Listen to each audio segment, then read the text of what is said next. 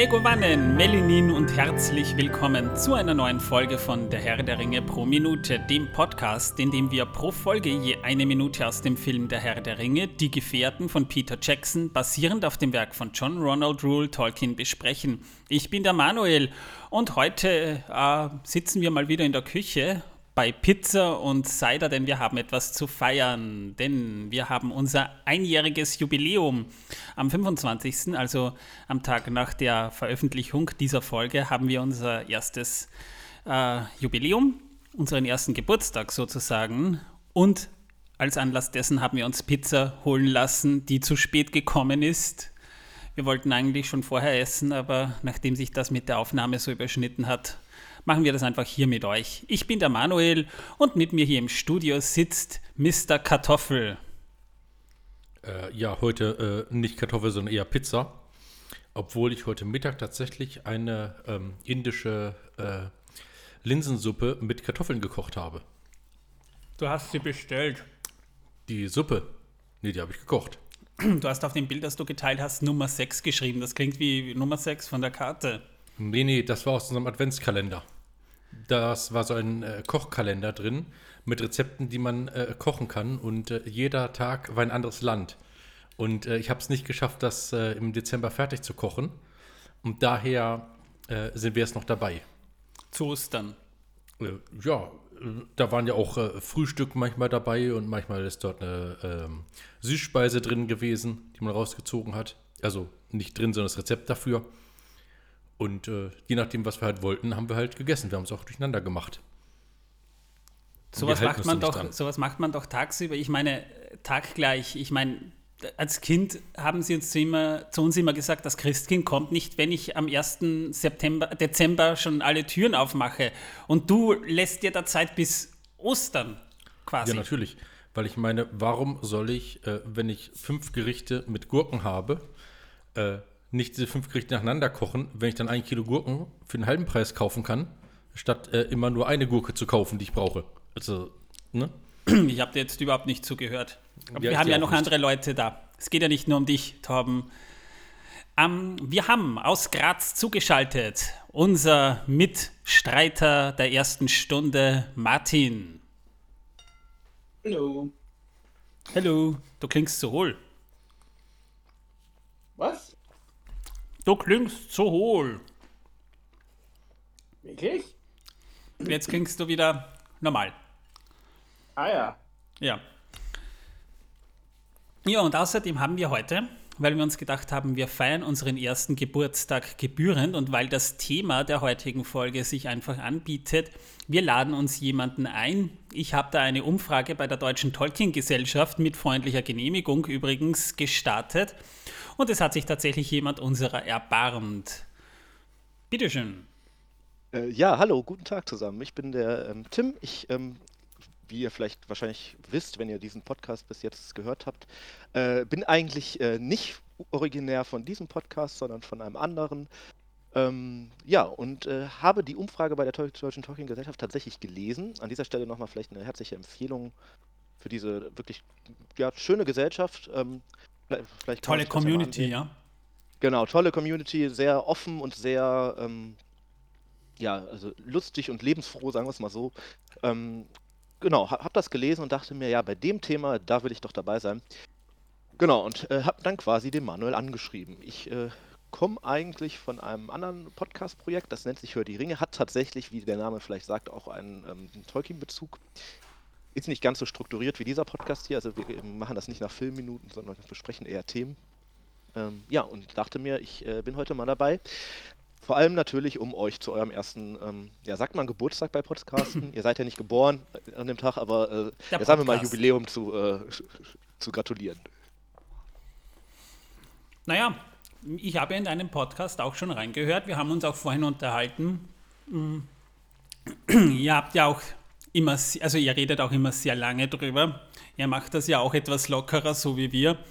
Also nicht so straffes wissenschaftliches Programm, sondern auch sehr massentauglich eigentlich aufgewertet für alle, die es interessiert. Das finde ich auch wichtig, denn wenn man sich mit der Thematik noch nicht so gut auseinanderkennt, dann interessiert man sich wahrscheinlich weniger ähm, für die Stationen in Tolkiens Leben und was ihn dazu inspiriert hat, sondern eher die Frage, was steckt eigentlich hinter bestimmten Figuren, Landschaften, Begebenheiten im Buch. Ja, und das macht ihr eigentlich auch ziemlich gut. Also da unterscheiden wir uns eigentlich nicht sonderlich stark darin. Ja, ich, das denke ich. Also erstmal vielen Dank für das Lob. Ähm, das denke ich auch. Und äh, dann, äh, ich glaube, das, was du gerade sagtest, ähm, nur noch so als äh, ja, vielleicht Fazit, ist auch äh, genau das Wichtige. Es geht ja eigentlich wahrscheinlich bei allen Tolkien-Podcasts, weiß ich nicht, ob das so ist, aber zumindest bei den beiden hier auch darum, ja, Leuten diesen, dieses Werk irgendwie auch ein bisschen näher zu bringen. Ähm, und wenn jemand das schon total kennt, ähm, dann freuen wir uns natürlich, also wir zumindest, ihr wahrscheinlich auch, äh, auch wenn die Leute das hören.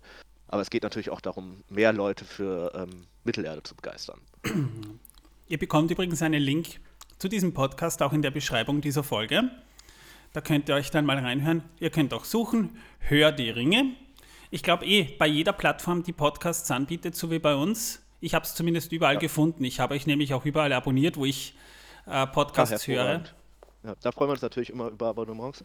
Ähm, genau, wir sind eigentlich überall zu finden. Äh, wir, also äh, die größten Überblick bietet eigentlich da unsere Website, hördieringe.de. Äh, da sind direkt Links zu eigentlich allen möglichen Plattformen oder falls eine Plattform nicht zu finden ist, zumindest ein Abonnieren-Button, wo man einfach draufklicken kann und dann mit dem Podcatcher seines Vertrauens ähm, ja, uns finden kann. Ich hoffe, wir haben nichts vergessen.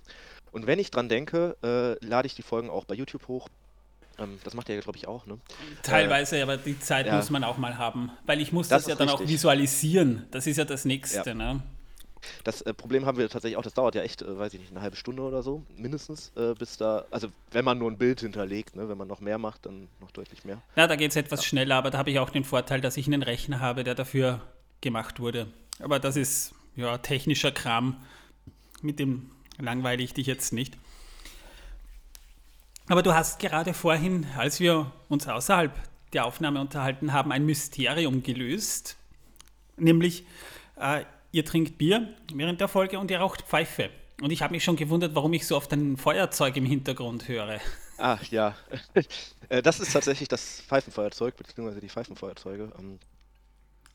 Ich versuche die tatsächlich, ähm, beziehungsweise die andere Person, die mit mir diesen Podcast schneidet, rauszunehmen, wenn es geht, aber es geht natürlich leider nicht immer. Ähm, und es ist natürlich auch ein Riesenaufwand, die immer rauszunehmen, deswegen bleiben ja, es, es, ist auch irgendwo sympathisch, wenn man, also so geht es zumindest mir, wenn ich Podcast mhm. höre und ich weiß, dass die Leute nebenbei auch noch irgendwas anderes machen, denn es sitzen ja auch Menschen hinterm Podcast, das ist ja auch uns wichtig, dass man das bei uns ja. irgendwie weiß. Darum essen wir jetzt während der Aufnahme Pizza.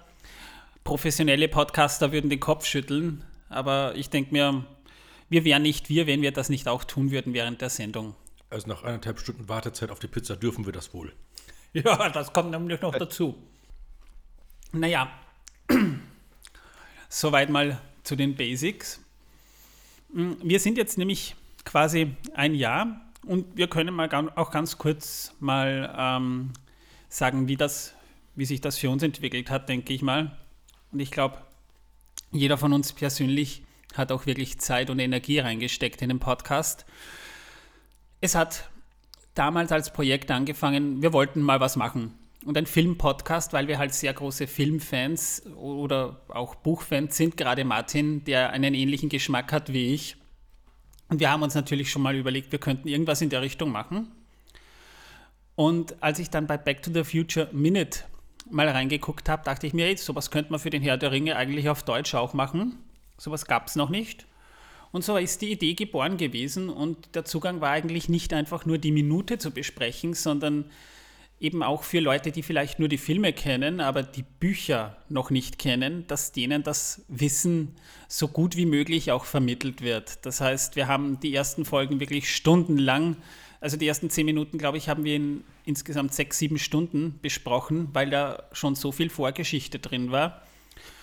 Und das war dann wirklich so ein Vorwärtskommen, bis wir in die eigentliche Handlung hüpfen. Und nach einem Jahr sind wir jetzt quasi mal so in der Mitte des ersten Teils drinnen.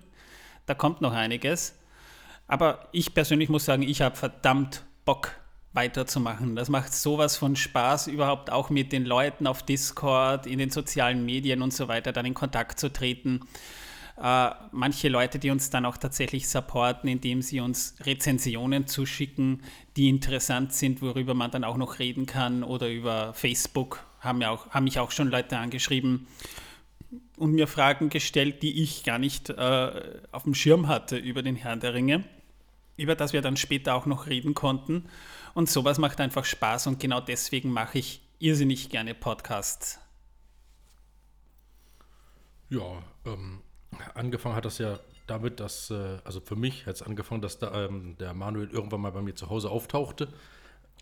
Ausnahmsweise mal zum Essen, was eigentlich nie der Fall ist, dass er zum Essen zu mir kommt. Nein. Nie. Äh, ich koche auch nie. Nö. Nie. Gar nie. Ähm, und dann äh, waren wir mit meinem Hund spazieren und dann meinte er, sag mal, Alter, äh, hast du mal Bock, äh, einen Podcast mitzumachen? Er sagt, wie, was für ein Podcast? Na, so ein über Film. Er sagt, ja, warum nicht? Ja, und dann äh, kam es halt soweit. Und dann fing das an. Und irgendwann kam ich dann auf die glorreiche Idee mit den äh, Werbungen, die es nicht gibt. Äh, zum Beispiel die Mordersbar-Werbung und so weiter. Als, äh, Legendär. kleine, ähm, ja, wie soll man Das sagen? kommt damit doch, darf ich kurz Zwischenfrage stellen? Ja, das kommt doch, glaube ich, auch echt eher aus der Anfangszeit von euch, ne? Ja, genau. Also, Ja. Äh, genau, gerade wenn man so die älteren Folgen reinhört, dann ist das ja immer mal wieder und das ist tatsächlich, ähm, da tatsächlich auch ein Alleinstellungsmerkmal, was ihr, glaube ich, habt. Also, sowas gab es zumindest in anderen Tolkien-Podcasts, die ich höre, äh, ich, ist mir das noch nicht untergekommen. Aber es ist äh, großartig und dafür an der Stelle nochmal ein Lob bzw. Danke. Ja, das hast du Torben zu verdanken. Der hat sich immer die ganzen, die ganzen Slogans einfallen lassen. Ich habe das nur immer so geschnitten, dass das irgendwie mal einigermaßen brauchbar klingt. Aber die Ideen kommen von ihm. Ja, Ja, das Problem war, dass dann irgendwann die Ideen rausgegangen sind und da haben wir gesagt, gut, äh, bevor es das wiederholt, lassen wir es lieber raus. Ab und zu kommt noch mal eine rein, einfach zum Spaß. Vielleicht diese Folge auch, wer weiß. Und äh, ja, irgendwann habe ich gedacht, na, aber irgendwas muss ja rein, was das Ganze ein bisschen auflockert. Und äh, dann bin ich auf die Idee mit dem Wissen, dass die Welt versaut gekommen. Und daher haben wir das jetzt. Ja, genau. Wissen, dass die Welt versaut. Martin, ich habe ja mit dir damals die Idee, glaube ich, sogar als ersten besprochen. Also ich habe mit Torben schon geredet, aber das mit dem Herrn der Ringe konkret, glaube ich, das erste Mal erst mit dir. Kann schon sein, ja. Wir wollten das ja zu Beginn ähnlich machen wie, wie Black Mirror mit fünf Minuten. Äh, Problem war, so viel Information, die in fünf Minuten Film oft drin sind, das wäre ein bisschen schwierig gewesen. Das wären sehr lange Folgen geworden. Hoppala. Das wären sehr lange Folgen geworden und deshalb äh, denke ich, war das auch relativ konsequent, das so zu machen. Abgesehen davon, glaube ich, gerade Torben, äh, der schon bei vielen Umfragen, die ich auf Spotify gemacht habe, eigentlich immer irgendwie als Referenz hergenommen wird, wenn es um Kartoffeln geht. Äh, ja, das wäre übel geworden, wenn wir fünf Minuten gemacht hätten und ich dann fünf Minuten über Kartoffeln rede zwischendrin. Ähm, ja. Obwohl Genau. die Kartoffelwissen ja noch gar nicht gekommen sind, muss ich sagen. Nein. Aber apropos Wissen, dass die Welt versaut. Tim, hast du vielleicht irgendwas?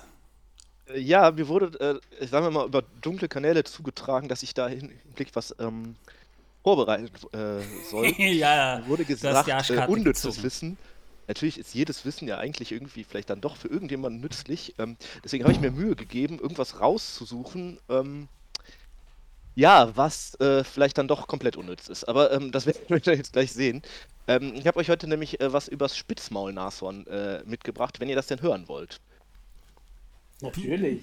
Jetzt Ja. hast du schon angefangen. Ja, stimmt, das ist. Ja, Jetzt gibt es kein Zurück mehr. Tatsächlich äh, hat, also unserem Podcast wurde mal vorgeworfen, äh, also was heißt vorgeworfen, aber angemerkt, ähm, dass wir sehr gut darin zu teasern und, äh, und sind und dann aber schlecht darin, das dann auch irgendwie zu füllen. Äh, ja gut, Kritiker mögen hier eine Parallele zu Amazon erkennen. Aber das nur am Rande. Also ich habe euch was zum äh, Spitzmaulnashorn mitgebracht. Fässer. Ähm, das ist nämlich ein schwarzes Nashorn. Ich weiß nicht, ob ihr das mal gesehen habt. Ähm, das äh, ja, sieht aus wie halt ein Nashorn, hat ein Horn.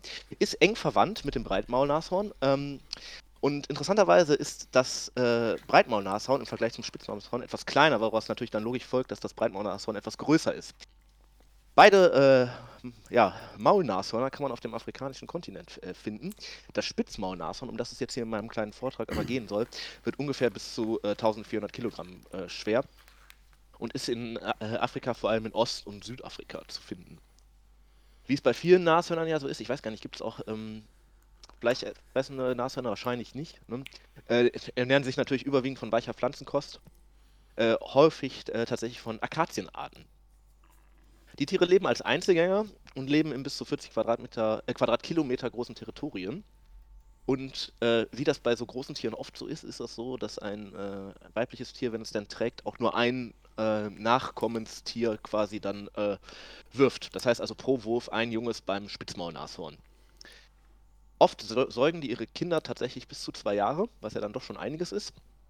Ähm, jetzt noch kurz äh, ein paar Daten, Zahlen sozusagen. Das Spitzmaulnashorn erreicht eine äh, Kopfrumpflänge von bis zu 350 cm, also 300 Meter.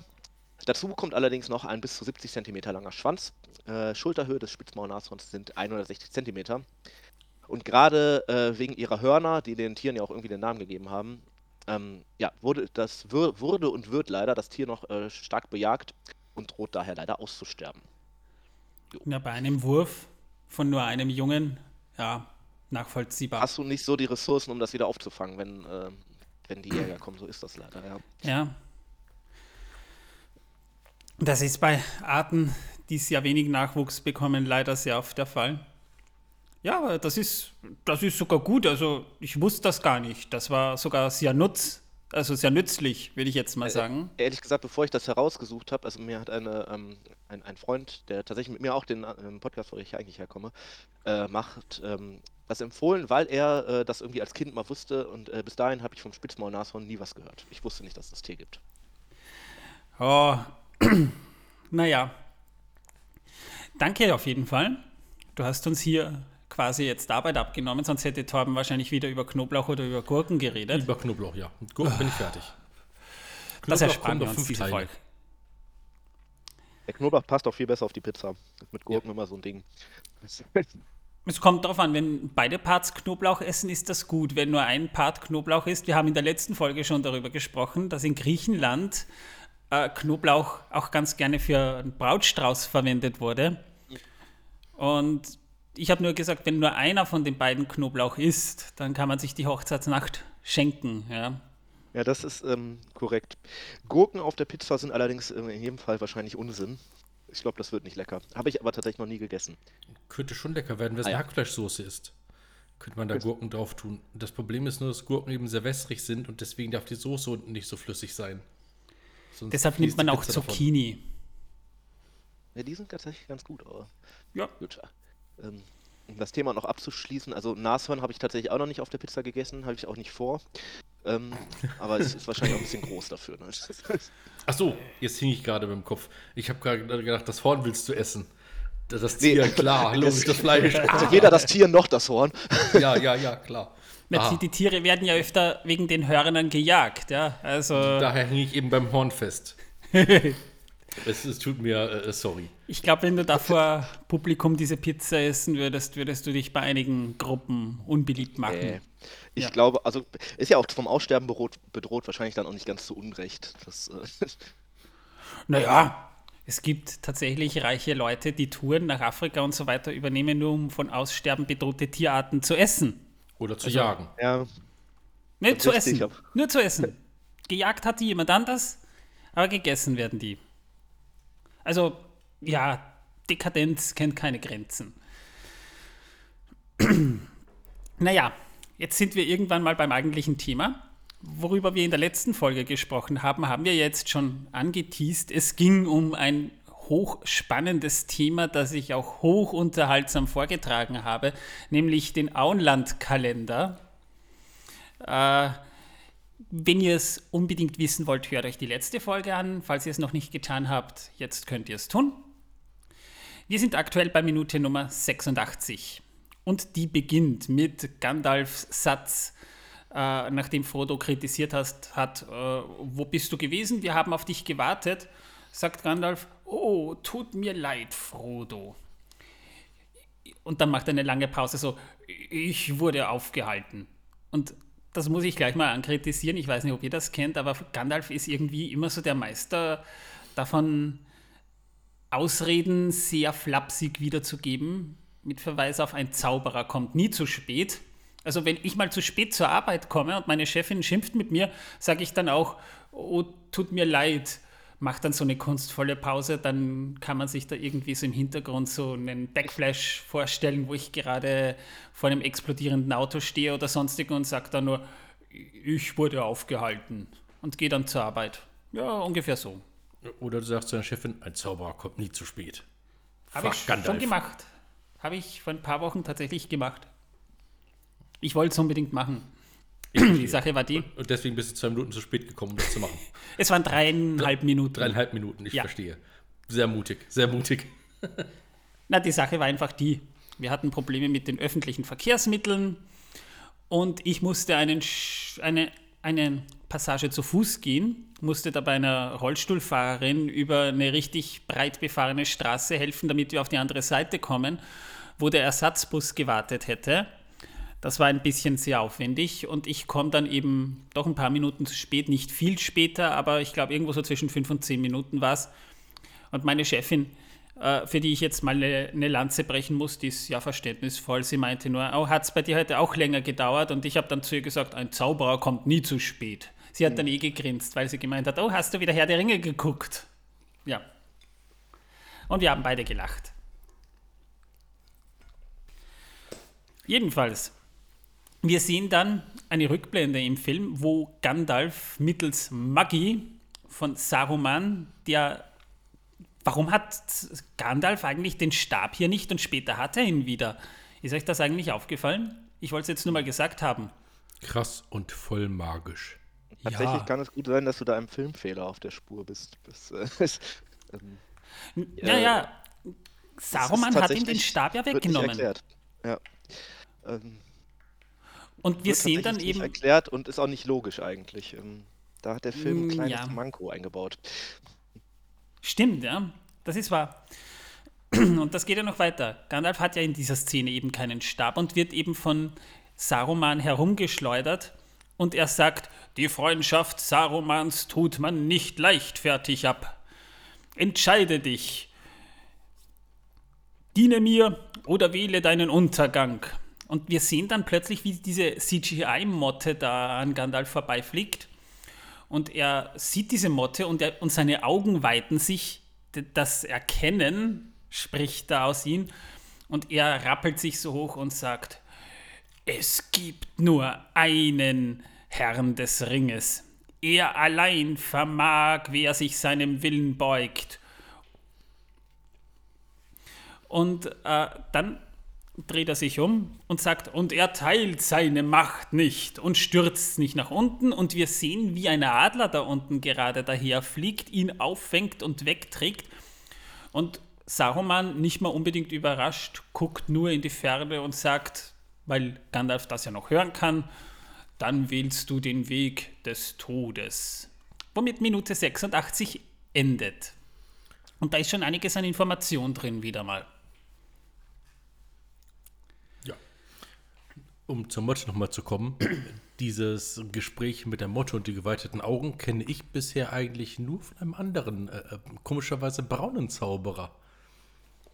Ja, zu dem kommen wir jetzt nämlich auch, denn der spielt im Buch. im Herrn- Das ist ja das Spannende. Ich weiß nicht, Tim, das hast du vielleicht auch schon mitbekommen, aber Peter Jackson hat es ja ganz offensichtlich äh, notwendig gehabt, Tom Bombadil aus dem Film zu streichen, was jetzt durchaus nicht falsch war. Aber Nee, da will ich mitgehen. Also das ähm, Ja. ich auch so gemacht wahrscheinlich. Aber Radagast, der eigentlich im Hobbit überhaupt nicht vorkommt und im Herrn der Ringe nur erwähnt wird, bekommt einen ordentlichen Ja. Auftritt im Hobbit. Ist tatsächlich. Also ich glaube, das Wort Radagast fällt einmal im Hobbit, als, aber das ist dann eher so ein, vielleicht kennst du den und nichts weiter. Ähm, Gerade diese Gandalf-Fleet vom Ortang-Szene ist ja tatsächlich auf den ersten Blick eigentlich relativ ähnlich wie im Buch, aber dann doch eigentlich eher ähm, etwas anders. Ne? Naja, er Also hat nicht mit Motten geredet. Genau, also, äh, also ich, hab ich, ich weiß gar nicht, ob ich schon mal drüber gesprochen habe, aber im Prinzip ähm, ist ja das im Film so gesehen relativ straight oder man hat zumindest das Gefühl, Gandalf hat einen Plan, wie er da runterkommt. indem er diese Motto ruft und dann kommt halt der Adler und bringt ihn irgendwie weg. Ähm, und fliegt den dann ja auch irgendwie direkt nach äh, Bruchtal. Und im Buch ist es ja eher so, dass äh, der da ja mehr oder weniger zufällig vom, von Gevaria gefunden wird, weil äh, Ja. Eigentlich äh, er sich ja vorher mit Radagast getroffen hatte und Radagast hat ähm, den dann quasi nach Isengard geschickt, so als Bote von Saruman unbewusst. Ähm, die haben aber verabredet, dass ähm, Radagast alle möglichen Tiere und so äh, ja, Informationen sammeln lassen soll und die Informationen sollen halt zum Ortang, zu äh, Saruman und genau da, das tut ja der Adler eigentlich da und findet dann Gandalf Genau. und nimmt ihn mit. Also Radagast hat das von Gandalf erfahren, ist dann nach Düsterwald zurückgekehrt, wo er seinen Sitz hat. Das ist auch äh, im Buch so. Und da hat er alle möglichen Tiere kontaktiert, mit denen er eben gesprochen hat, um die Bewegung des Feindes auch zu beobachten. Und äh, so erfuhr dann halt auch Gwei hier davon. Und er wollte diese Information nach Isengard zu Saruman bringen und hat dort eben am, übrigens am 18. September des Jahres 3018 des dritten Zeitalters, also fünf Tage bevor äh, Frodo aufgebrochen ist, hat er dort Saruman, äh, Gandalf erblickt und mit dessen mit Gwaihirs Hilfe entkam Gandalf ja eben zufällig eigentlich nach zwei Monaten Gefangenschaft vom Ortank. Ja, 10. Juli ist er quasi ähm, gefangen worden. Von, Genau, Ich habe bis gerade zum nochmal das 18. Datum September. nachgesehen. Sehen, äh, also der ist doch schon einige Zeit eigentlich da auf dieser Tu- Turmspitze. Ne? Das ist, Ja. Zwei Monate ist jetzt nicht so wenig. Ist zwar Sommer, aber könnte der ja trotzdem ab und zu mal regnen. Also, Und warum ist er nicht verhungert und verdurstet? Er ist ein Maya. Ja, und? Er isst ja auch. Und, und vor allem, wie konnte er seiner Rauchsucht äh, so lange standhalten? Vielleicht hat ihm äh, Saruman, vielleicht hat er deshalb so viel Pfeifenkraut eingekauft, damit Gandalf was zu rauchen hat. Das kann natürlich sein. In Ich mein- weiser Voraussicht. Naja, vielleicht hat Saruman so eine, auf eine Art Mittelerde-Version vom Stockholm-Syndrom gesetzt. Oder er wollte sein Dealer werden. Irgend sowas. ja, jedenfalls äh, habe ich dann auch die Zeittafel rausgesucht, die es in den Anhä- Anhängen vom Herrn der Ringe ja auch gibt, wo das sehr schön aufgeschlüsselt ist. Am 19. September, also tags darauf, kommt Gandalf als, als Bettler verkleidet nach Edoras. Gwaihir hat ihn abgesetzt, weil er ihn nicht so weit tragen konnte, aufgrund seines Auftrags. So habe ich das verstanden im Buch. Und ich glaube, er sagt im Buch tatsächlich auch irgendwie sowas von wegen, er kann eigentlich gar nicht Leute so weit ähm, tragen, sondern ist halt eher so für Bodengänge und sowas hilfreich. Ähm, Ja, Das wird ja vielleicht gleich nochmal interessant. Aber äh, ja. nur, nur am Rande, ich wollte dich nicht, Entschuldigung, dass ich dich unterbrochen Nein, nein, ist ein Punkt. Du hast recht. Jedenfalls kommt er nach Edoras und hat sich als Bettler dort verkleidet und wird dort aber von Theoden nicht reingelassen. Also der hat quasi Auftrag gegeben, du kommst da nicht rein.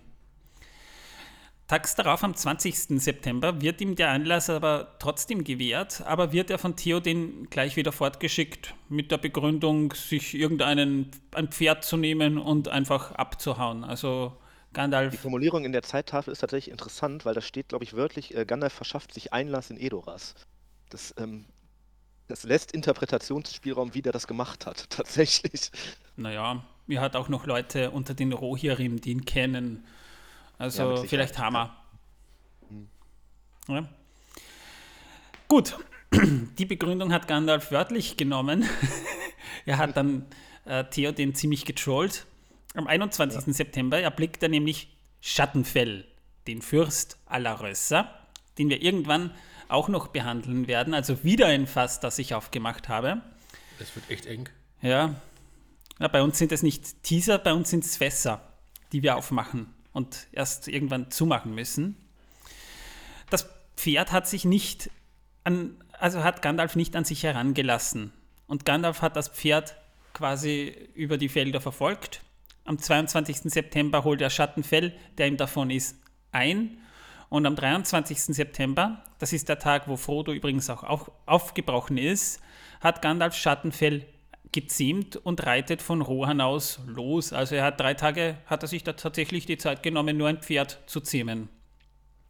Also da hätte er sich in der Zwischenzeit eigentlich auch ein anderes Pferd nehmen können, aber er wollte unbedingt das. Ja.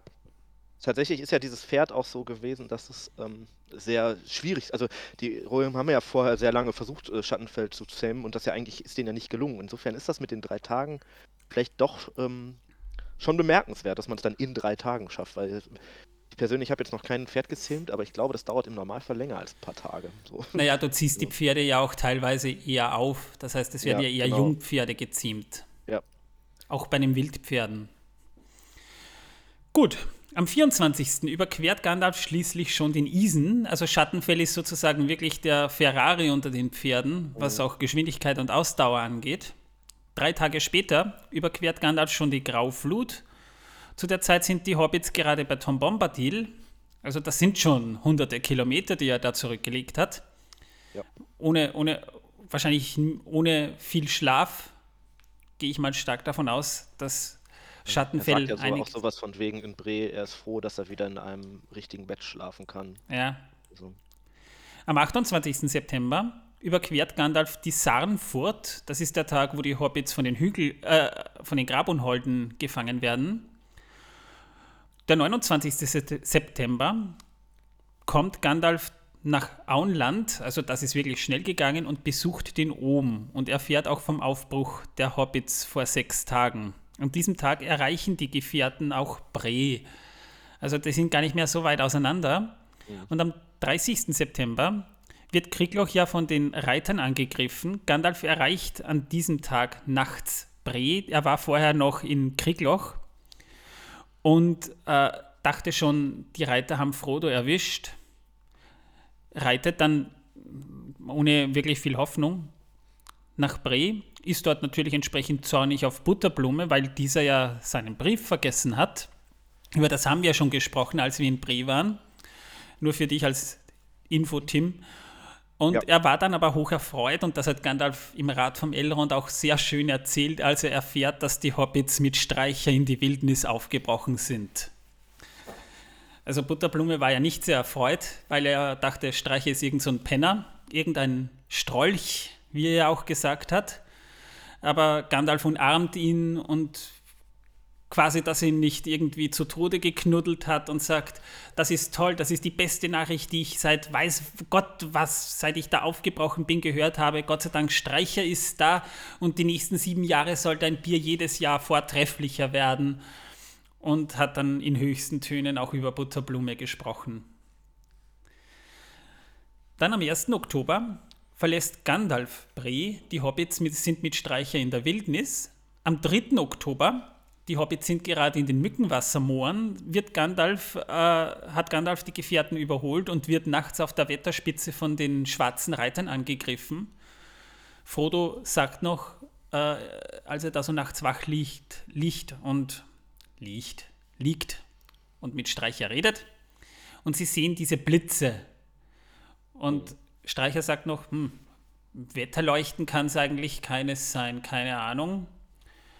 Äh, jedenfalls am 18. Oktober, circa 15 Tage später, Gandalf hat in der Zwischenzeit Schattenfell ihn also quasi wieder entlassen, hat ihn wieder zurückgeschickt und ist alleine 15 Tage lang nach Bruchtal gereist. An dem Tag findet Glorfindel die Gefährten und am 20. Oktober haben wir ja dann die Szene bei der Bruinenfurt und da hilft Gandalf auch bei der Erweckung des Zauberwassers sozusagen mit. Ja, während die Elben äh, einfach nur die Schleuse aufmachen.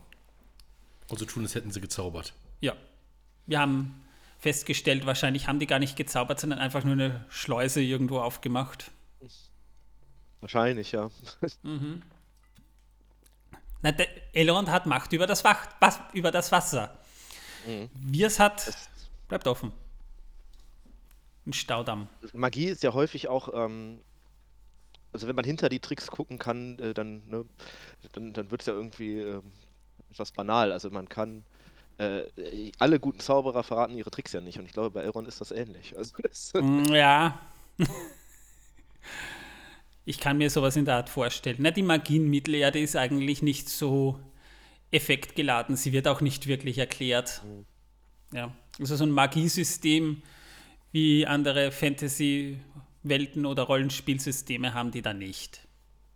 Die kommt Die ja auch viel einfach. weniger zum Einsatz, als, also zum, zumindest weniger mit direktem Effekt, ähm, sondern da sind es ja echt eher so Dinge wie, ähm, weiß ich nicht, ich mache meinen Stab kaputt, damit die Brücke kaputt geht, damit die Person, die da drauf steht, oder in dem Fall dann halt der, der Ballrock, äh, halt nach unten äh, stürzt.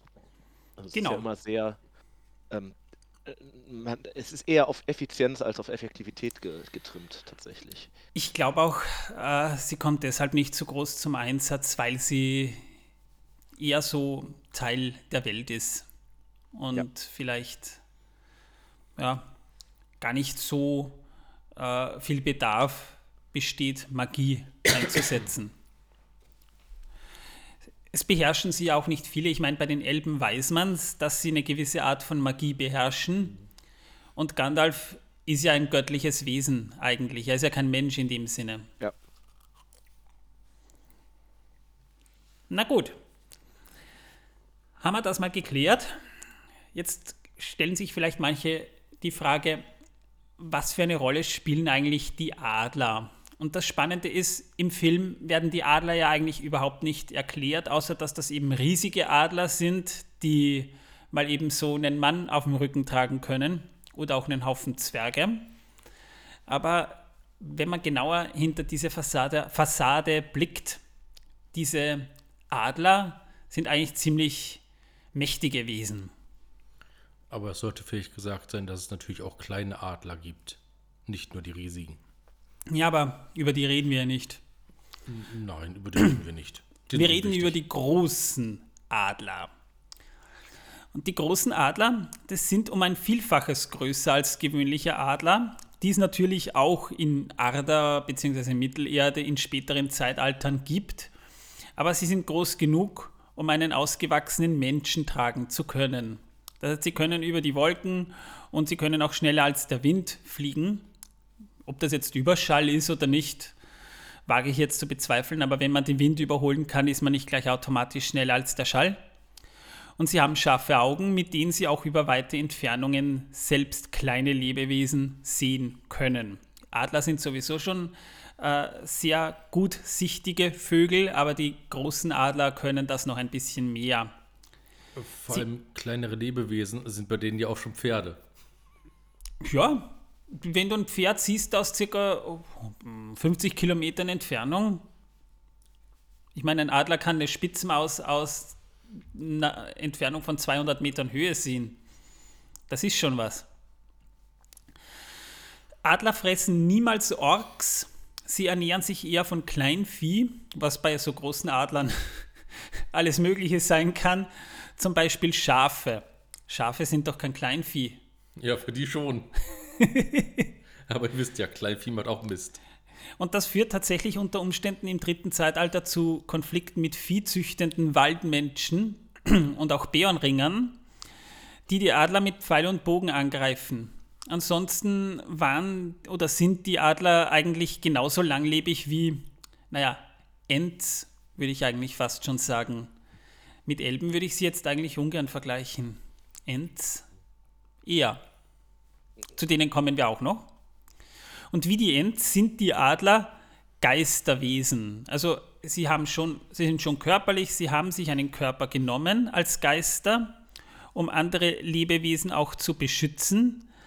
Aber damit erfüllt sich der Wunsch von Yavanna, das ist ja auch eine von den Ainur, äh, dass ihre Geschöpfe, die Tiere und Pflanzen vor den Kindern Iluf Iluvatas geschützt werden. Im Gegensatz aber zu den Ents, deren Aufgabe der Schutz der Pflanzen ist, äh, liegen den Adlern die Tiere mehr am Herzen. Also die sind sozusagen das, das tierische Äquivalent zu den Ents, könnte man fast schon sagen. Und deswegen eigentlich schade, dass sie im, im Film so wenig Beachtung finden. Und sie setzen sich in kriegerischen Zeiten auch äh, und zu anderen Gelegenheiten, wo es zu Scharmützeln kommt, für die Kinder Iluvatas mit ein. Das heißt, die sind denen jetzt nicht feindselig gegenüber gesinnt, sondern eher nur so ab und zu skeptisch. Daher genießen sie unter den gebildeten Völkern auch ein hohes Ansehen. Also unter den Elben und den Menschen, die teilweise aus numenorischen Geschlecht entspringen, glaube ich, haben die schon ziemlich viel ansehen. Das bekommt man aber auch mit in der Geschichte. Ja, ähm, dazu passend vielleicht. Ähm, es, äh, die Adler ziehen sich ja durch die ganze Geschichte Mittelerdes sozusagen durch. Also ähm, gerade die Numenora zum Beispiel, die ja jetzt nicht im dritten Zeitalter, also da, wo wir ja jetzt sozusagen sind, ähm, oder ihr auch mit dem Film, äh, sondern eher im zweiten Zeitalter ähm, aktiv waren, ähm, haben ja durchaus auch Kont ähm, Kontakt zu den Adlern gehabt und auf dem Minetama, also auf deren großen Berg, in, auf deren Insel sozusagen, also bei deren, ich sag mal, Homebase, ähm, waren ja auch äh, tatsächlich Adler, die da genistet haben und äh, diesen Mhm. Berg besch be beschützt haben. Genauso wie auch im ersten Zeitalter ähm, halt auch ja die Adler durchaus die ein oder andere ähm, Rolle spielen. Tatsächlich äh, sagtest du ja gerade eben, wegen Langlebigkeit äh, hatte ich mir jetzt gerade hier mitgeschrieben von den Adlern. Also äh, wie lange lebt eigentlich so ein Riesenadler? Das ist irgendwie, finde ich, unklar. Irgendwie aus der Logik würde ja folgen, wenn es wirklich Geisterwesen sind, ähm, denk, denkt man mal unendlich. Ähm, es gibt ein paar ja, Schriften von Tolkien, wo zum Beispiel Gewahr hier auch schon ganz sehr viel früher auftaucht. Im ersten Zeitalter das, schon, ja. Genau, ja, ja, Früher. genau. Und wenn das der erst, wenn das natürlich der gleiche ist, ähm, warte, hier fuhr gerade so ein ähm, Einsatzfahrzeug vorbei, deswegen habe ich kurz aufgehört zu sprechen. Äh, wenn das quasi der gleiche ist, dann äh, sprechen wir da ja schon über, ja, sagen wir mal, ähm, 9000 Jahre vielleicht oder sowas, ne? 7000, 9000 Jahre. Ähm, Das ist ja schon eine ganze Menge, muss man sagen. Also ich denke mal, wir sind zu einer Zeit in Mittelerde, da leben sie noch. Also ich glaube, das lässt sich schwer sagen, wie alt die werden. Es ist ähnlich Ja. wie mit den Ents. Ja, ich denke, so ist es. Ähm, tatsächlich vielleicht hier noch der Hinweis, ähm, die äh, Adler sind ja vor allem ähm, mit äh, Manwe verbunden, also dem Waler der Lüfte, was ja auch irgendwie ziemlich passend Macht. Sinn, ja. die Fliegen da ja nur mal rum. Ähm, und sind ja auch immer so ein bisschen so deren, äh, also sein Werkzeug, womit der so ein bisschen direkter in die Welt eingreift. Und wenn man jetzt natürlich weiß, dass Manwe gerade der mal, Anführer der Waler ist, der auch ähm, Iluvatars, also in Tolkiens Darstellung jetzt quasi Gottes Willen äh, am ehesten kennt, dann sind diese Adler schon eine Art von ja, direktem Eingreifen der übergeordneten Ebenen, sagen wir es mal so. Also, Ja, das ich ist schon meine, irgendwie ein interessantes Mittel. Wobei ja auch, ähm, du hast das glaube ich gerade auch schon so ein bisschen angedeutet, ähm, natürlich schon folgt, die sind nicht ganz ohne so für die äh, Konsistenz der Story. Ne? Das hat Tolkien selber ja gemerkt und das werden wir ja gleich sicherlich auch nochmal drauf kommen. natürlich, da reden wir dann noch drüber. Äh, auch dein Punkt mit Manwe wird später dann noch interessant bei meinen Notizen. Reden wir noch kurz über die Adler. Die leben in einer hierarchischen, in einem hierarchischen Sozialgefüge. Ja. Sie haben Könige, Fürsten, Häuptlinge, denen sich Vasallen anschließen und, und, und. Der traditionelle Abschli Abschiedsgruß der Adler, die auch im Herrn der Ringe im Buch reden können, also die kreischen nicht nur und unterhalten sich nicht nur in einer Fantasiesprache mit Gandalf, die können wirklich reden, mit den Leuten auch. Und ihr Abschiedsgruß lautet: Fahrt wohl, wohin eure Fahrt euch führt, bis ihr heil wieder in euren Horsten landet. Und als Erwiderung sagt man dann: Möge der Wind unter euren Schwingen euch dorthin tragen, wo die Sonne segelt und der Mond wandert. Das ist sehr schön, denn da befindet sich sogar ein Stück Geschichte über Sonne und Mond und was Sonne und Mond in Mittelerde eigentlich sind drinnen. Aber da möchte ich zu einer anderen Stelle vielleicht nochmal drüber reden, denn das ist eine sehr schöne Geschichte im Silmarillion. Jedenfalls zur Geschichte der Adler und was Tolkien uns hinterlassen hat. Grob zusammengefasst, beim Erwachen der Elben zu Beginn des ersten Zeitalters nehmen auch die Adler körperliche Gestalt an. Manwe hat damals die Adler entsandt äh, unter ihrem König Thorondor nach Beleriand, wo sie in den Tangorodruim nisteten und gegen Morgoth Wache halten sollten. So brachten sie Manwe dann auch die Nachrichten von den Vorgängen in Beleriand im ersten Zeitalter. Später siedelten sie in den Echoriath um, also die sind dann weggezogen und nisteten in den Chrysagrim, wo sie dafür sorgten, dass Gondolin von Speeren unentdeckt bleiben sollte. Auch im ersten Zeitalter noch. Und außerdem brachten sie König Turgon immer Nachrichten aus den Landen außerhalb seines Königreichs, denn die lebten ja ziemlich isoliert, muss man sagen. Die haben sich wirklich so gut wie es nur ging damals verborgen. des Jahrhunderts, aber naja, sie haben im Prinzip sich so wirklich einen magischen Schleier drumherum gelegt, ja, dass die Leute, genau. die da reingehen, verwirrt werden. Äh, ich sage immer, das ist ähnlich wie der Muggelabwehrzauber beim Harry Potter wo dann die Leute hinkommen und plötzlich die Idee haben, halt, ich habe zu Hause den Ofen angelassen, ich drehe einfach mal um. Das heißt, die konnten gar nicht hin, weil die plötzlich eben durch diverse Sinneseindrücke und Illusionen stets das Gefühl hatten, sie gehen weiter und drehen sich dabei eigentlich im Kreis. Also die haben ja, da oder wirklich... wenn sie trotzdem weitergegangen sind, wurden sie dann erschossen. Aber es ist tatsächlich so, die ja. Gondolin hat viel Zauber sagen wir mal, Verteidigung. Und die Adler waren halt die einzige Nachrichtenquelle, kann man sagen. Ja. Aber Gondolin ist, ist ja trotzdem gefallen und da kamen sie dann den Flüchtlingen in den äh, Kirit Toronath zur Hilfe, die aus Gondor flohen, weil äh, die wurden ja von Orks angegriffen mit einer Riesenarmee von Balrogs und die mussten weg. Dann am Ende des ersten Zeitalters, während des Krieg des Zorns, kämpften die Adler und alle anderen Vögel unter der Führung Thorondors und an der Seite Earendils gegen Morgoths Drachen. Wir haben schon mal über Drachen gesprochen. Das wird ja erzählt, dass Drachen so eine Art Parodie von Morgoth waren auf die Adler. So wie die Trolle auf die Ents.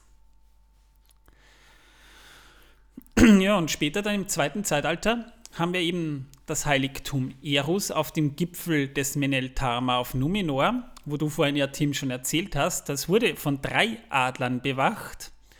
Und wann immer Besucher dorthin kamen, waren die da. Die waren nie weg. Also es waren immer drei. Ob es immer dieselben waren, weiß ich nicht, aber es waren immer drei. Und auch an der Spitze des Turms des Königspalastes von Amenelos nisteten, nistete immer bis zur Zeit des Königs Tel Arkalinons ein Adlerpärchen, das vom König versorgt wurde. Und vor dem Untergang Numenors, das, darauf wollte ich nämlich vorhin hinaus, weil du diese Verbindung zu Ilúvatar sehr schön mhm. angesprochen hast, kurz vor dem Aufbruch der Flotte von Ar-Pharazôn nach Amman rüber, kamen die Adler als drohende Mahnung aus dem Westen wie zum Kampf geflogen Wobei das nicht so ganz stimmt. Es waren dunkle Wolken in Form von Adlern, deren Schnäbel und deren Krallen blitzgekrönt waren. So wurde das beschrieben.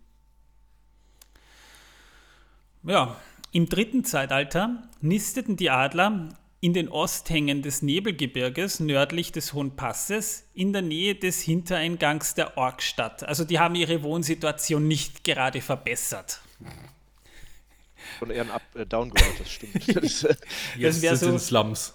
Das wäre so, als würde ich aus einer Luxusvilla irgendwo ja, in den Slum, in, eine, in die Erlebnisgosse irgendwie ziehen. Ja, Hauptsache Action da.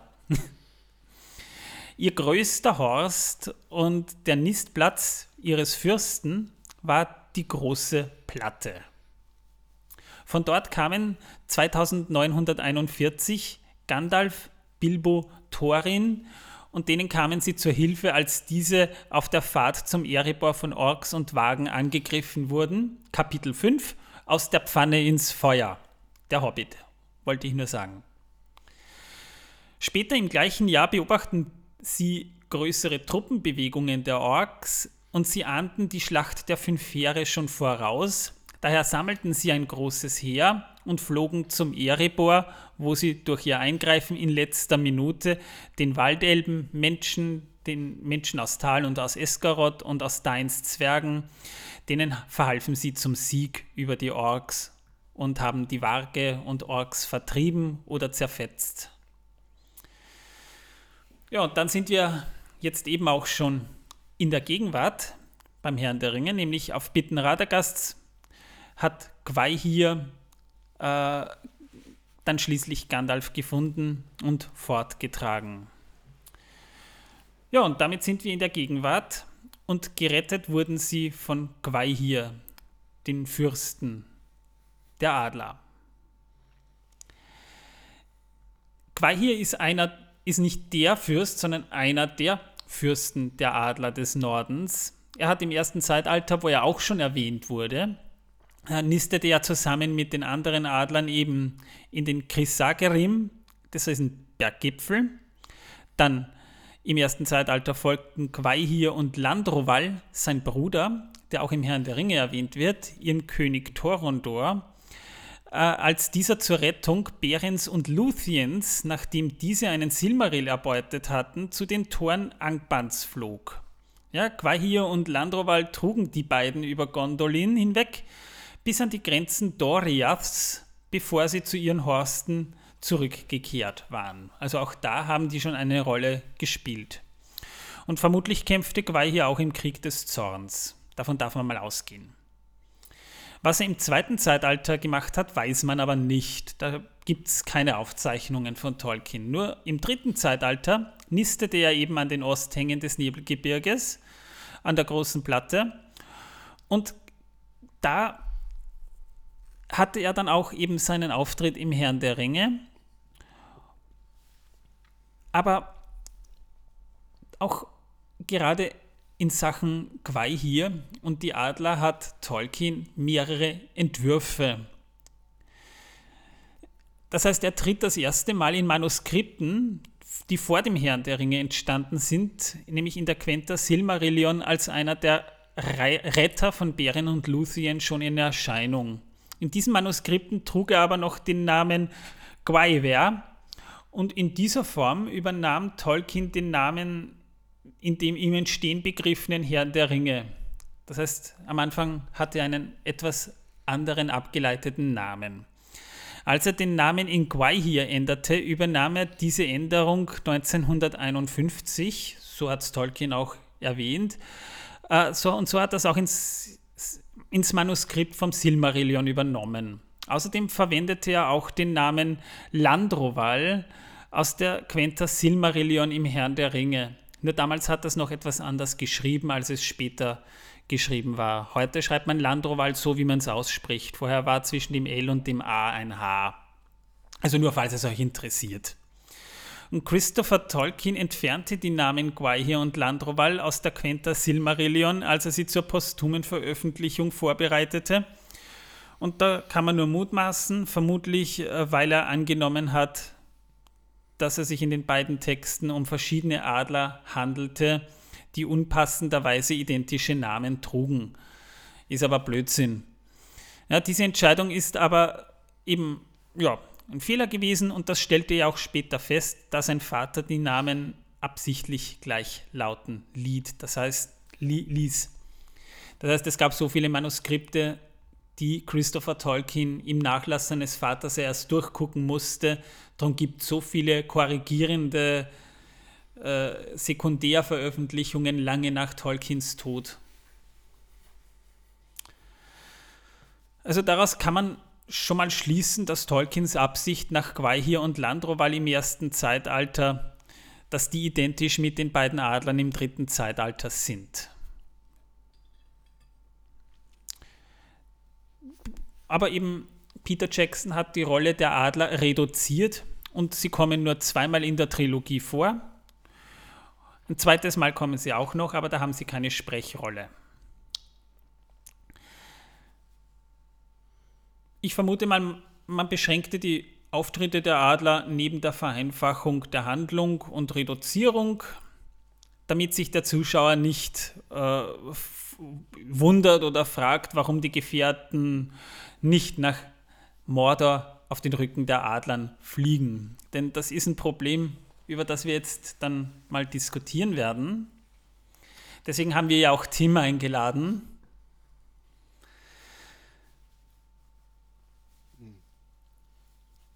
Aber Tolkien hat das Problem auch schon gesehen. Viele das glauben, dass. Das wollte ich gerade sagen. Ähm, um da mal vielleicht so kurz einzugrenzen. Tatsächlich sagt Tolkien das ja, glaube ich, auch. Es gibt ein erstes Filmmanuskript, jetzt nicht zu dem Jackson-Film, sondern das ist Disney. etwas älter.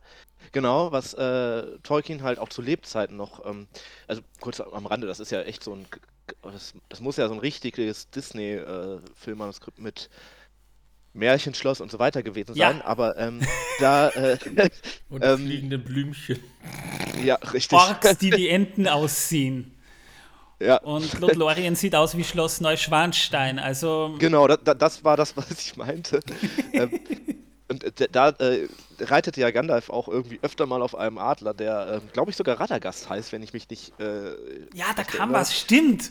Genau, wo Tolkien dann äh, schon, also Tolkien und Namensänderung ist ja immer, das ist ja bei, noch sein, sein, sein, sein, sein behütetes, sein heiliger Gral sozusagen. Ja. Aber auf jeden Fall, ähm, da äh, sagt er ja selber dann, dass die Adler insofern ein Problem sind, dass man die echt sparsam einsetzen muss, weil die für die Story natürlich immer die Frage, ähm, das ist ja quasi so eine Art Deus Ex Machina schon Ja. fast. Ne?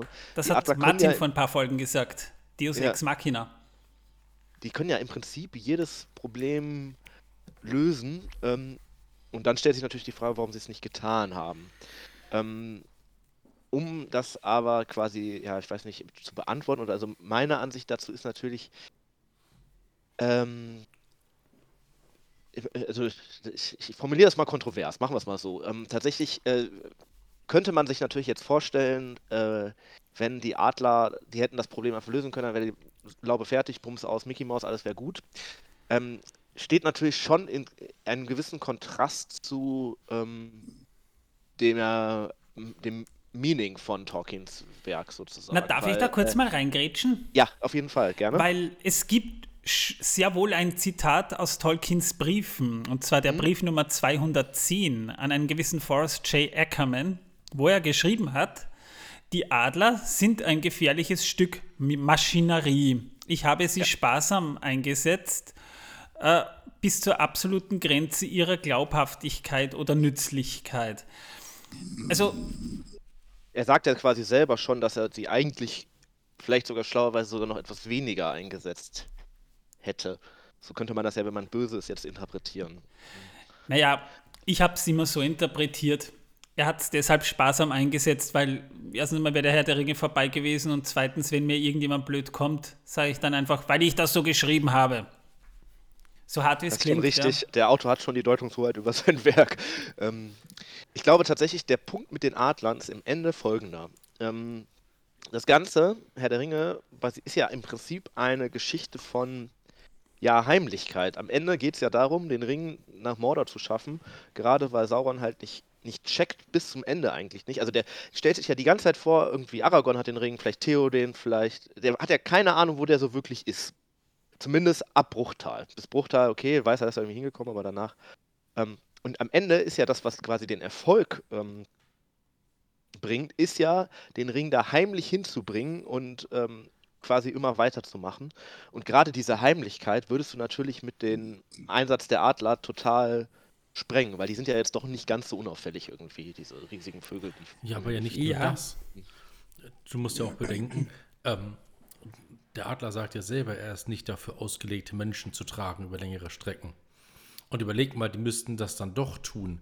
Was denkst du, was die für Ziegen und für äh, Schafe fressen müssten auf diesem Weg, wenn sie zusätzlich noch einen Menschen tragen müssten? Hunderte Kilometer kommt ja weit. noch, in Mordor gibt es nicht so viele Schafe. Da, ja, da, da, da, da, da, da wären die Bauern aber ganz schön sauer. Dann hätte es eine Mistgabeljagd äh, mit Fackeln und Forken äh, auf die Adler gegeben, du. Dann hätten wir hier eine zweite äh, äh, Frankenstein-Verbrennung. Naja, da kennt ihr dieses eine Video über den Herr der Ringe von How It Should Have Ended? Ja. Ja, da gibt's, die, die machen, für die Leute, die es nicht kennen, äh, die machen so Zeichentrick-Clips, wo sie Filmenden, alternative Filmenden, die mehr Sinn ergeben würden oder wo sie auch Logikfehler so ein bisschen aufzeigen.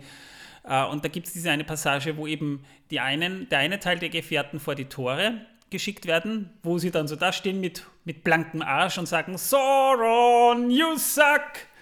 Und er schaut halt so drauf und schickt alle dorthin, wo die so stehen. Und in der Zwischenzeit kommt der Adler und, und, und die werfen den Ring da quasi einfach ins Feuer. Man kann zu dem Ende natürlich sagen, das ist ja im Prinzip das, was sie machen. Ne? Also jetzt nicht mit Adlern, aber im Prinzip ist ja das, was Aragorn ganz am Ende Ja. macht, indem er vor schwarze Tor zieht, ist ja genau das eigentlich. Ähm, Ja, in abgewandelter Form, aber ja, Ja. nicht mit blankem Hintern. Wobei, vielleicht ist es passiert und Tolkien hat es nur einfach ausgelassen. ja, Erinnert sich da irgendjemand an Braveheart, an diese eine tolle Szene da, wo sie da vor den Engländern stehen und Ja. die Kills hochziehen? Natürlich. Ungefähr so stelle ich mir das vor. Was per se auch nicht möglich gewesen wäre, weil im 13. Jahrhundert die, der Kilt noch nicht erfunden war. Aber ist ja egal. Ja, da haben wir wieder, Martin hat Geschichte studiert, der kennt sich da aus. ja, ja. Das nächste Problem bei den Adlern ist ja ganz einfach. Ähm, die Adler greifen ja ein, wenn die Kacke am Dampfen ist, um es mal so auszudrücken. So, aber jetzt haben doch die Elben die Ringe geschmiedet und der eine Ring wurde von Sauron geschmiedet. Warum sollten sie denn da eingreifen? Ist Ja. ja kein göttlicher Auftrag gewesen. Wozu? Gut, den guten Gandalf mit zu transportieren, ein bisschen ist ja klar. Ich meine, hey, Gandalf ist ja doch Kumpel hier, der alte Megabro. Ist ja klar. Aber äh, den Rest? Wozu? Ist doch nicht Ich ihre stellst mir auch Aufgabe. die Frage, hast du Bock, das, das pure Böse auf deinen Rücken quasi oder in deine Klauen oder wohin auch immer zu laden? Ne? Das wollte ich Ja. gerade sagen. Außerdem, wer will sich schon in Sauron ver verbeißen? Bäh. Also ich habe eine andere Theorie und die macht total Sinn. Wirklich total Sinn. Wir wissen ja, im Hobbit haben die Adler ja auch schon mal Zwerge getragen, einen Hobbit getragen und Hobbits sind schwer. Ja, Quai hat Bilbo, glaube ich, ja sogar selbst getragen. Und wenn du so einen schweren Hobbit auf dem Rücken trägst, kriegst du irgendwann mal Rücken. Ja? Jetzt gehe ich mal nicht davon aus, dass es auf Mittelerde qualifizierte Chiropraktiker für Adlerrücken gibt. Weshalb Quai dann wahrscheinlich einfach sagte, nee, ich trage nicht nochmal einen Hobbit, das überlebe ich nicht. Na gut, aber es sind ja nicht nur die äh, Hobbits, die so schwer sind. Schwer ist, was die bei sich tragen im Rucksack. Diese ganzen Pfannen, Töpfe, Geschirr, Gepäck, Essen. Also Lutz hat sich nicht beschwert. Äh, nee, äh, Lutz ist auch ein Pferd. Ein Pony, Ein Pony, ein Entschuldigung. Pony, da Ja, muss ja, man genau ja. sein. Ja, ja, ja. ja. Nein, aber jetzt mal ernsthaft. Ich, ich sehe das, die Diskussion ein bisschen schwierig, weil ich sage immer, ich nehme immer als Beispiel, solche Diskussionen werden auf Partys gerne geführt. Ne? Tim, du kennst es ja vielleicht, wenn dir jemand kommt, der meint, er ist ein totaler Herr der Ringe-Experte, weil er das Buch gelesen hat und du vielleicht nicht und meinte so, so Sachen wie, ja wusstest du, dass da eigentlich 17 Jahre dazwischen liegen und da gibt es eine Figur, die heißt Tom Bombadil, die kommt gar nicht vor. Da kommt dann auch immer dann so eine Standardbegründung so, ja und der Grund, warum die Adler ganz einfach nicht darüber fliegen ist, es geht in diesem Buch um die Reise. Äh, das Also, ist richtig. Das ist ähm, aber keine Begründung. Das ist keine Begründung. Ähm, Das es nehmen die aber gerne her. Ähm, ich würde das Pferd, also ich bin tatsächlich, ähm, ich würde sagen, ich bin Team, natürlich hätten sie nicht die Adler nehmen sollen, sagen wir es mal so. Ähm, als Begründung würde ich aber eher Folgendes anführen, wenn, wir sehen ja das Ende vom Herr der Ringe. Es ist ja so, Frodo hat diesen Weg irgendwie gemacht ähm, und steht dann ja da und scheitert ja dann nicht am Weg, sondern scheitert ja de facto daran, den Ring dann tatsächlich ins Feuer reinzuwerfen. Genau. Kurzer Fun-Fact dazu am Ende, ich, äh, am, am Rande. Ähm, ich neige zu so Schachtelsätzen, äh, man verzeihe mir das. Aber ich habe äh, gestern einen äh, Herr der Ringe Escape Room gemacht, wo es am Ende auch darum ging, den Ring ins Feuer zu werfen. Und wir haben tatsächlich über eine Minute verloren, weil eine Person sich geweigert hat, den Ring ins Feuer zu werfen.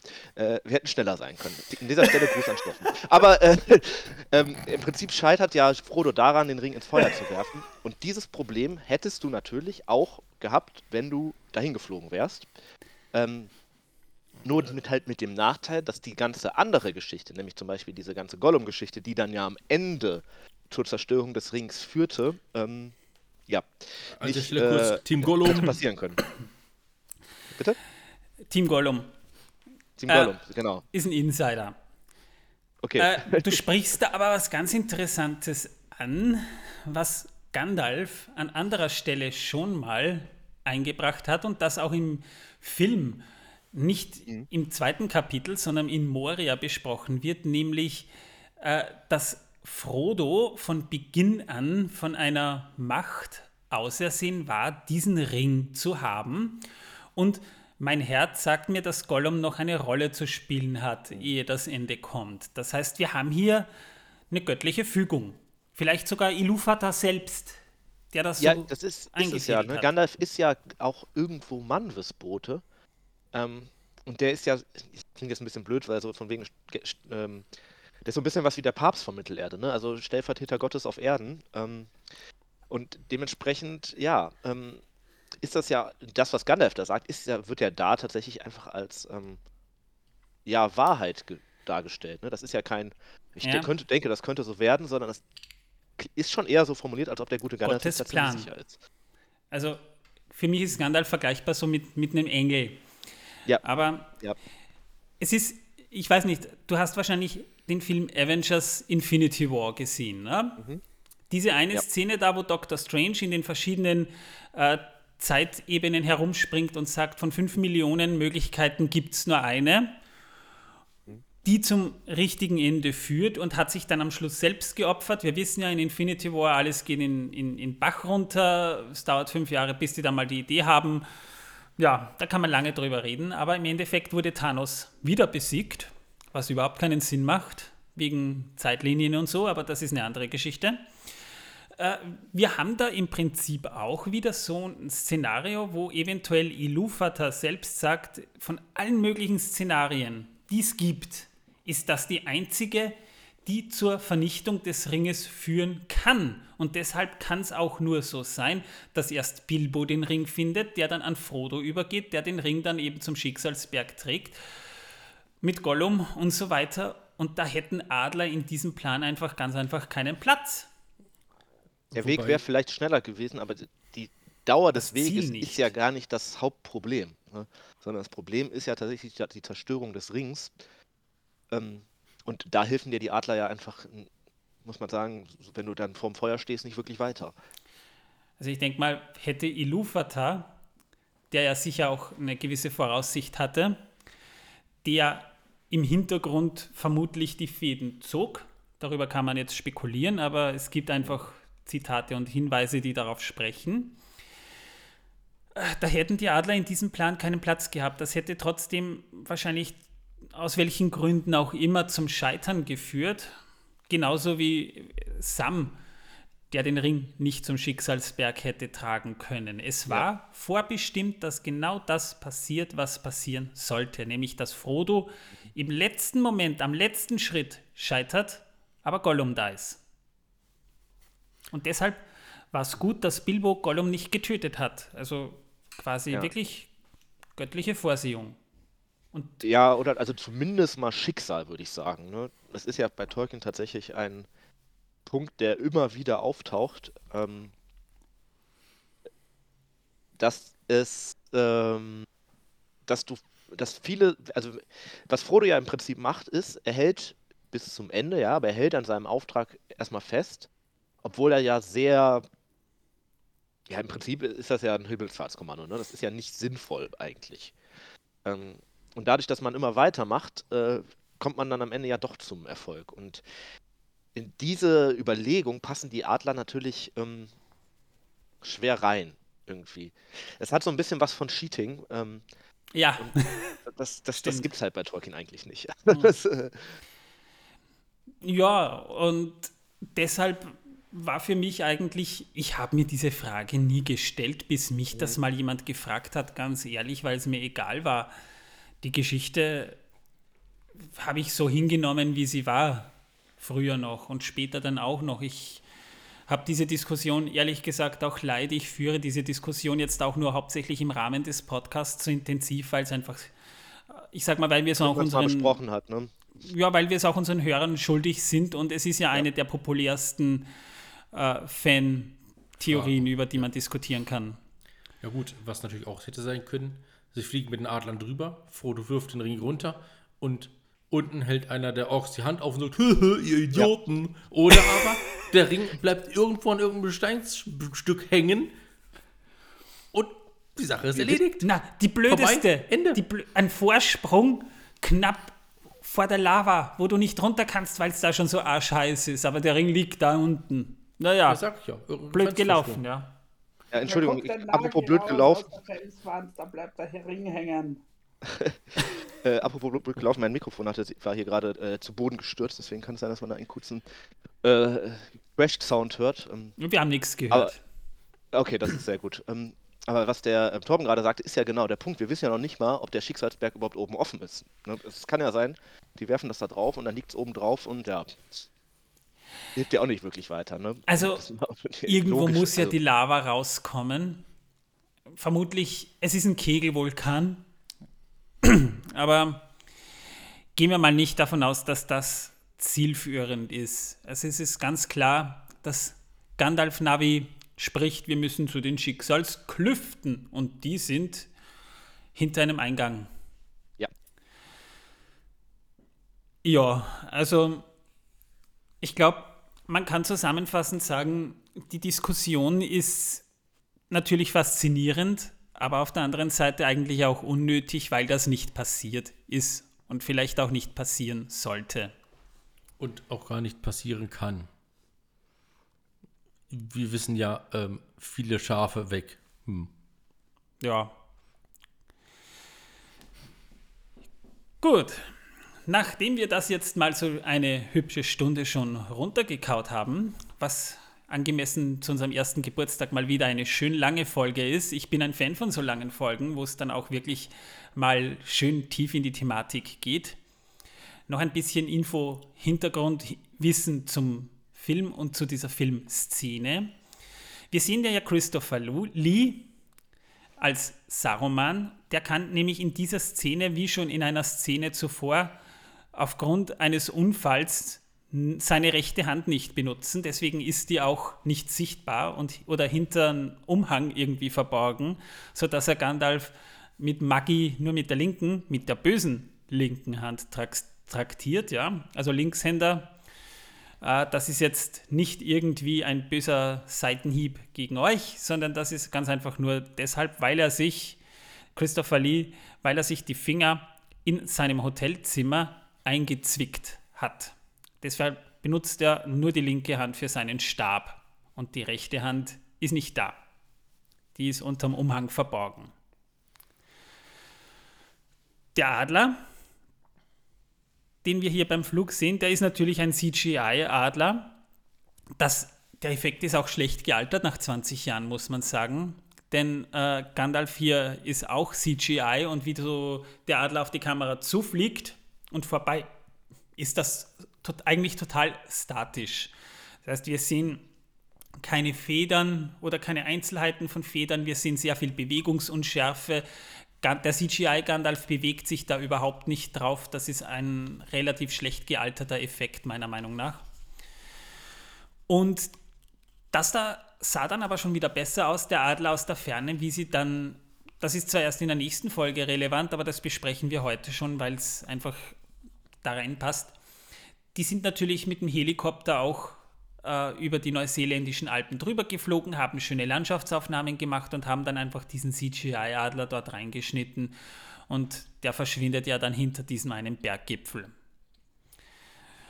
Und damit wären wir mit dieser Minute jetzt eigentlich schon durch. Also, ich sag schon mal, wir verabschieden uns noch nicht, denn jetzt kommen noch ein paar kleine Einzelheiten. Aber ich sage schon mal danke, Tim, dass du da warst. Ja, sehr gerne. Ich habe noch ein kurzes, sagen wir mal, ähm, Schmankerl. Ich habe euch den Link auch eben in die äh, in euren Discord-Server gestellt. Ähm, zumindest wenn man in die Adapedia guckt, ich weiß nicht, das kennt ihr ja wahrscheinlich auch, ne? Das ist so das, sagen wir mal, die Tolkien-Wikipedia, die Deutschsprache. Ja, ja. Ähm, findet man einen Hinweis über, äh, sagen wir mal, tatsächlich existierende äh, Riesenadler in ähm, Neuseeland, also beziehungsweise über einen Artikel über Riesenadler, die wohl da gelebt haben sollen. Ähm, vielleicht könnt ihr den ja verlinken. Das ist einfach nur mal ganz interessant, ist aber nichts, was man irgendwie großartig besprechen müsste. Ne, es soll mal riesen, also größere Adler gegeben haben, ja. Genau. Ja, in Neuseeland, die haben nämlich die hm? dort einheimischen Moas gejagt. Genau, ja. Ähm, Und ich glaube, die sind auch erst kurz ist, ne? nach dem Eintreffen der ersten Menschen ausgerottet worden. Ja.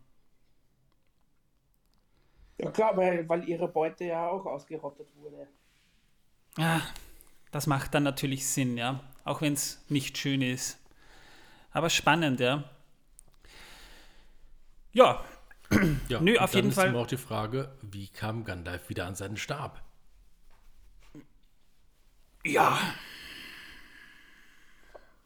Magie. Immer eine gute Suppe. Das ist unsere Begründung für alles. Ich meine, es ist ja auch spannend, weil der Stab, den Gandalf hatte, ja eigentlich, den hatte er ja wiederum von Radagast bekommen, wie wir im Hobbit erfahren.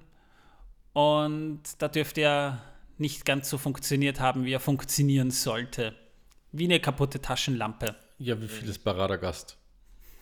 Ja, das ist wahr. Trotzdem ist es mein Lieblingsmagier dort. Ich weiß nicht, äh, ja. Nee, ich halte den Typ nicht aus. Nein, der Typ hat Vogelscheiße auf seinem Hut. Ja, ich mein, damit keine Vögel Stört ihm das draufscheißen. nicht. Nein. Stört ihm das nicht. Damit keine anderen Vögel mehr draufscheißen. Deswegen hat er die dort. Die alte festgetrocknete, damit er keine neue auf den Kopf bekommt. Ah, ich könnte dir so viele Geschichten zu Vogelscheiße erzählen. Das erspare ich euch hier. Das ist mal glaube, was für mit einen anderen Ja, Podcast. mit den Stäben haben die sich tatsächlich auch vielleicht auch keinen Gefallen getan. Das ist irgendwie alles ein bisschen ähm, Ja. Durcheinander gegangen. Es wäre wahrscheinlich besser gewesen, wenn sie das nicht getan hätten. Also, äh, das ist jetzt nur meine Meinung. Das, äh, Na Gott sei Dank hatte Gandalf sein Schwert da nicht dabei, was? ja. Ja. Oder Scheint aber der Stab findet immer zu seinem. Herrn zurück. Naja, es ist ja nicht so, als hätte Gandalf im Herrn der Ringe einmal seinen Stab verloren. Oder zerbrochen, Ja, kaputt gemacht Die worden. ähm, ne? Zaubererstäbe sind tatsächlich so ein bisschen das, was ähm, die Todessterne bei Star Wars sind.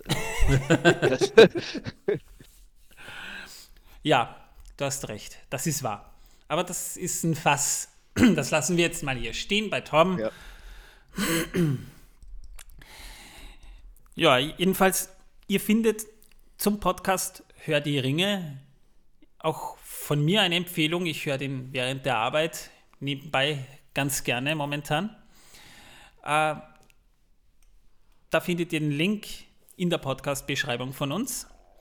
Außerdem, ähm, wir würden uns natürlich freuen, wenn ihr uns ein paar Sterne da lassen würdet. Ja, also fünf Sterne. Ihr wisst gar nicht, wie ihr ein Projekt unterstützen könnt, wenn ihr fünf Sterne gebt. Da tut ihr eigentlich ein- einem Projekt den größten Gefallen damit. Vor allem, wenn es noch glaube, jünger also, ist. Darf ich, wenn ich da kurz eingrätschen darf, es ist ja tatsächlich auch so, dass, glaube ich, auch hinter dem Projekt hier ähm, echt einfach Leute sitzen, die das gerne machen und mit Herzblut dabei sind. Und ähm, der eine Klick, der ist tatsächlich kein großer Aufwand und äh, hilft den Menschen, die das machen, enorm. Deswegen an, von mir jetzt, sagen wir mal, von unabhängiger Stelle, Podcaster zu Podcaster. euch Podcast geht's zu ja nicht Podcast, anders. äh, an der Stelle nochmal die Empfehlung dazu. Na, euch geht es ja nicht anders. Also ich sehe dann schon, auch wenn ich einen Podcast höre, wie viel Arbeit die Leute da reinstecken und wie viele Leute sich da wirklich Mühe geben und, und Freude dabei haben. Und es ist ja nicht nur die Freude, die haben wir sowieso, aber es ist auch Arbeit dahinter, die, du weißt ja selbst, so einen Podcast vorbereiten und alles. Das ist Arbeit. Die Vorbereitung Das ist nämlich das, die meiste Arbeit. Das hier jetzt zu sitzen und zu quatschen, das ist das Einfachste. Das ist wirklich das Einfachste. Ja. Und deswegen, ja, also abonniert auch diesen Podcast. Ich kann ihn nur empfehlen, den Tolkien-Podcasts. Es gibt schon einige, aber viele sind sehr, also gerade von der Deutschen Tolkien-Gesellschaft, die ja sehr viele haben und die auch sehr gut sind, aber die sind halt auch sehr fachspezifisch. Das heißt, äh, du kennst dich teilweise als Otto Normal Tolkien-Leser oder als Fan der Bücher teilweise nicht aus, weil das schon ganz, ganz deep reingeht. Denn da sind wirklich Leute dabei, die setzen sich wissen, wissenschaftlich damit auseinander. Die haben wirklich Ahnung davon. Und das ist halt sehr spezifisch. Es gibt nur wenigere, also wenigere Podcasts, kann man mal sagen, wo es wirklich darum geht, das Ganze einigermaßen für alle so ein bisschen aufzuarbeiten. Und Hör die Ringe gehört halt zu den Podcasts, die ich so nebenbei wirklich schön gemütlich hören kann und mich berauschen lassen kann. Und da kommt dann auch noch ein bisschen Wissen rein. Und solche Podcasts mag ich eigentlich am liebsten. Also hört es euch bitte an. Ja, meine Werbung dafür. Ja, abgesehen davon, Rezensionen, Rezensionen, Rezensionen. Wir lesen sie auch gerne vor. Das kann manchmal etwas dauern, weil die Produktion teilweise sehr stark hinterher hinkt. Ihr wisst ja, wir nehmen manchmal mehrere Folgen am Stück auf und dann dauert es ein paar Wochen, bis wir dann mal aktuell up-to-date sein können. Deswegen ein bisschen Geduld. Aber konstruktive, schöne Rezensionen sind immer gern gesehen und die lesen wir auch gerne vor. Und abschließend dann noch, ja, ihr könnt unsere Premium Beiträge, unsere Premium-Podcast-Folgen auch auf Spotify mittlerweile schon abonnieren. Das heißt, gegen einen kleinen Aufpreis bekommt ihr als Goodie Bonusfolgen, bei denen wir über Sachen reden, die vielleicht mal nichts mit Herr der Ringe zu tun haben, sondern wie eben aktuell über Batman. Es ist auch eine Harry Potter-Folge geplant. Torben möchte eine XXL-Version von Wissen, dass die Welt versaut, mal unter die Leute bringen. Er grinst Genau, schon. Da rede ich fünf Stunden lang über sinnloses Wissen. Ja, da seid ihr dann schlauer. Na gut, äh, so viel wahrscheinlich nicht, Juni, aber Im ja. Juni wird wahrscheinlich eine Folge kommen zu Jurassic Park. weil Oh ja, der- da freut sich Martin schon. Startet. Da musst du aber dann zu uns kommen. Da musst du dann wirklich bei uns im Studio sitzen. Äh, muss ich schauen. Obwohl, das wird sich sogar ausgehen. Ich habe im Juni zwei Wochen Urlaub. Ja, Und sagt deiner Frau, sie muss uns Dinosaurierkekse backen. die wird dann wahrscheinlich Julia wegessen. Wahrscheinlich. Damit meine ich aber nicht Torbens Freundin, sondern Martins kleine Tochter. Ja. Ja. Ja, aber, aber ne, das, das könnten wir machen im Juni dann, ja. Ja. Geht sich vielleicht aus, weil ich will mir eh den neuen Jurassic Park auch im Kino angucken. Also, Also wenn auch- du die Dings mitbringst, die Kekse mitbringst, die Dinosaurierkekse, dann äh, mache ich hier äh, bei mir zu Hause ähm, Steaks mit äh, Whisky, Käse, Sahnesoße für dich. Sehr schön. Das ist doch ein Deal. Ja, also Tim, solltest du mal nach Österreich kommen, Torben kocht. Ich, ich höre schon, ähm, wenn ich mal wirklich lecker österreichisch essen will, oder beziehungsweise sagen wir mal von Österreichern, dann komme ich mal vorbei. Das klingt sehr lecker tatsächlich. Also ich bin immer noch Deutscher, steht in meinem Ausweis drin, ich schwöre. Bei uns gibt es kein Schnitzel mit Tunke. Ja, bei mir schon. Ja, das ist so ein Running Gag was bei ist uns. Tunke? Was ist was, was, Tunke Soße. Soße. Soße? Okay, danke. Ja. Ich, ähm, ja. Okay. Also so ein gebackenes Wiener Schnitzel mit Soße, damit kannst du einen Österreicher verärgern. Mhm. Naja, whatever. Merke ich mir, falls ich mal vorbeikomme. Nicht mit Tunke bestellen, ja. Ja, und wenn die Damen und Herren unserer Zuhörerschaft äh, wollen, dürfen sie natürlich auch gerne unseren unten äh, verlinkten äh, Discord äh, besuchen. Der ist absolut kostenlos für euch. Und ihr könnt mit uns übrigens sehr viel plaudern. Und ein paar haben es schon mitbekommen, wir plaudern wirklich mit allen gerne dort. Wenn Das ihr unsere so blöden. Kommentare äh, überlebt. Versteht ihr? Ja. Dann müsst ihr euch halt an uns gewöhnen. Aber falls ihr den Verdacht haben solltet, wir sollten uns nur so stellen. Nein, wir sind auch wirklich so, wie wir sind. Und besser wird es im Discord nicht. Aber gewöhnt an uns habt ihr uns, äh, habt ihr euch ja schon äh, nach äh, jetzt äh, 86 Folgen, ähm, denke ich Plus drei Specials. Ja, schon. Ja, und plus Kevin. und Bonusfolgen. Also Ja, ja, ja. besser wird es nicht mehr. Nee. Ja, drum, ich glaube, nachdem wir jetzt eine sehr schöne Folge hinter uns haben, also wirklich toll, ich merke schon bei den Aufnahmen, die hat richtig Bock gemacht, sage ich jetzt mal, mich hat es gefreut, dass ihr dabei wart. Ich sage schon mal Tschüss und hoffe, wir hören uns in der nächsten Folge wieder. Ciao. Und tschüss.